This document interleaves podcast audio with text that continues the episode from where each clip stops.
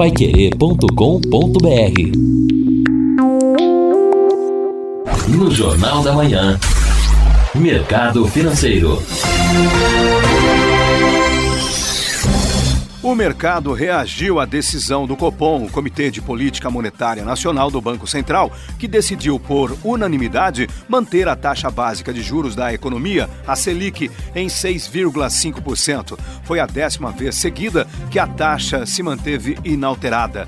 Na avaliação da CNI, Confederação Nacional da Indústria, o Banco Central só poderá reduzir a Selic após a aprovação da reforma da Previdência na Câmara dos Deputados. A entidade cobrou engajamento do governo para mudanças na legislação que reduzam os gastos públicos. De acordo com a CNI, no cenário internacional, a desaceleração da economia mundial estimula o corte de juros em países emergentes, como é o caso do Brasil.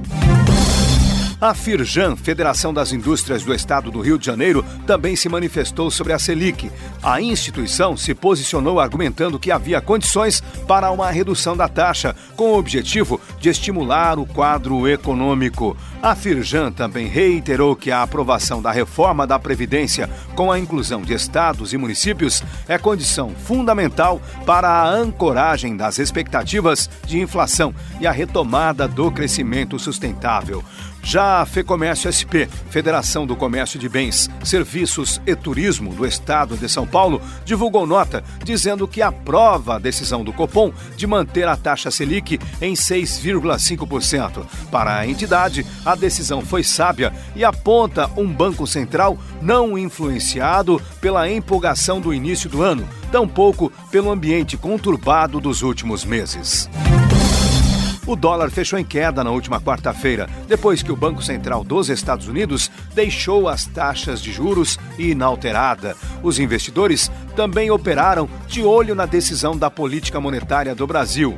O dólar recuou 0,28% e foi vendido a R$ 3,84. Nesta semana, a moeda norte-americana acumula queda de 1,30%.